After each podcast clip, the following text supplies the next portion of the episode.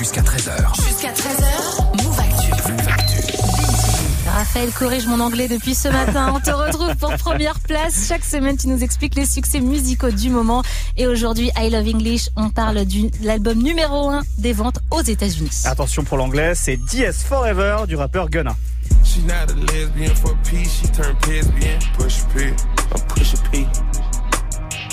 I'm capital P, I write the president, count presidents. Push P. Portuguese on her Alors ça c'est my Push and banana P avec Future et Young Thug, le single du dernier album de Gunna, donc qui est le plus streamé depuis sa sortie euh, début janvier.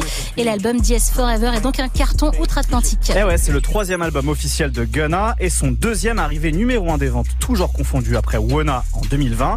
Et cette fois, le rappeur d'Atlanta réussit un petit exploit. Son album s'est mieux vendu en première semaine d'exploitation que Dawn FM, le dernier album de la pop star The Weeknd, qui est seulement deuxième au classement. C'est incroyable, ça, ça s'explique euh, comment? Alors par un détail important déjà, Down FM n'a pas été commercialisé en format physique, Ah c'est oui, pas négligeable pour un artiste comme The Weeknd, mais même si Gunna vend peu de CD, il fait quasiment jeu égal en termes d'écoute en ligne avec son homologue canadien, et ça lui suffit à faire un meilleur résultat commercial en première semaine, un succès qui vient confirmer son statut de tête d'affiche du rap américain.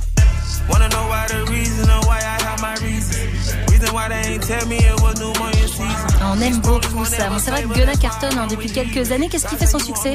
Alors Gunna c'est un disciple de Young Thug dans un style de rap chantonné et marmonné, mais à la différence de Young Thug et ses exub- exubérances vocales, pardon, Gunna est lui beaucoup plus nonchalant. Son style de rap est plus accessible, plus doux à l'oreille, plus soyeux, un peu comme les fringues de luxe dont il parle à longueur de texte, aux côtés de ses voitures de sport et évidemment de ses bijoux. Mais c'est plutôt classique ça dans ce style de rap, non? Ouais, c'est clairement un héritage de la trappe, Ouais. mais chez Gunna, il y a quelque chose de plus placide dans sa manière de chantonner sa vie luxueuse et débauchée, comme s'il était un peu blasé de tout ça. Ça va d'ailleurs assez bien avec son style musical qui a, euh, qui a quitté les ambiances tendues de la trappe pour des atmosphères souvent planantes et flottantes, comme on vient d'entendre, à tel point que certains fans estiment que Gunna est le roi d'un nouveau sous-genre musical du rap, la drip. La drip. Alors Ouais. c'est nouveau ça. J'apprends un truc avec toi ce midi. Ça veut dire quoi? Ça veut dire un truc en particulier? Alors, on va faire cours d'anglais justement. Allez. Drip en anglais, c'est le son que fait une goutte quand elle tombe dans l'eau. Et être dripped dans l'argot, c'est être tellement couvert de diamants qu'on scintille comme une eau cristalline. C'est un terme très Oh. populaire euh, ces cinq dernières années dans le rap, mais dont Gunna s'est fait le chantre et son succès commercial le prouve, prouve pardon, même si ce DS Forever, très bien réalisé, ne réinvente pas la roue, euh, bah, ni l'eau chaude du coup. Oh c'est beau. Mais quelle belle chute, Raphaël. Incroyable. hein. Bah, On apprend des mots, Voilà. c'est poétique. T'as pris exemple sur Greg. Mais évidemment, les chutes, c'est- Greg. Notre maître à tous. C'est un peu mon Young Thug à moi, tu vois. Mais je comprends. Merci beaucoup Raphaël. Grâce à toi on apprend des mots et ça je kiffe. On retrouve ta chronique bien sûr sur move.fr en podcast.